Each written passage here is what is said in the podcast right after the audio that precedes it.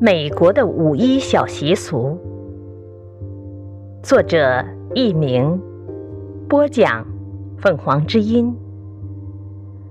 劳动节起源于美国，十九世纪八十年代，美国资产阶级为了进行资本积累，对工人阶级进行残酷的剥削压榨，他们用各种手段，迫使工人每天从事长达十二。到十六小时甚至更多时间的劳动，美国广大工人逐渐认识到，为了保障自己的权利，必须起来进行斗争。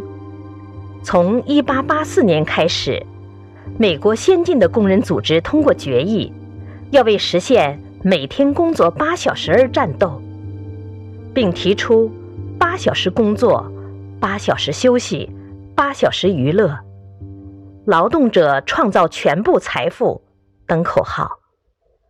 一八八六年五月一日，美国芝加哥的工人举行大罢工。那一天，以芝加哥为中心，美国全国约三十五万工人参加了罢工和游行，要求改善劳动条件，实行八小时工作制。这一场斗争震撼了整个美国。工人阶级团结战斗的强大力量，迫使资本家做出了让步。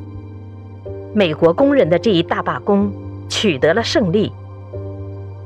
一八八九年七月，由恩格斯领导的第二国际在巴黎举行代表大会，为了纪念美国工人的这次五一大罢工，会议通过决议，将每年的五月一日定为。国际劳动节，从此，世界各国的工人团体在这一天举行盛大庆祝活动，许多国家还放假一天。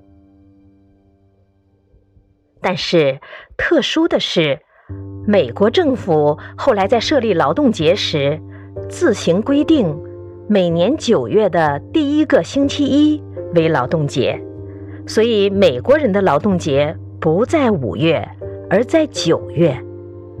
每逢九月的劳动节，美国人可以放假一天。全国各地的民众一般都会举行游行、集会等各种庆祝活动，以示对劳工的尊重。在一些州，人们在游行之后还要举办野餐会，热闹的吃喝、唱歌、跳舞、入夜。有的地方还会放焰火。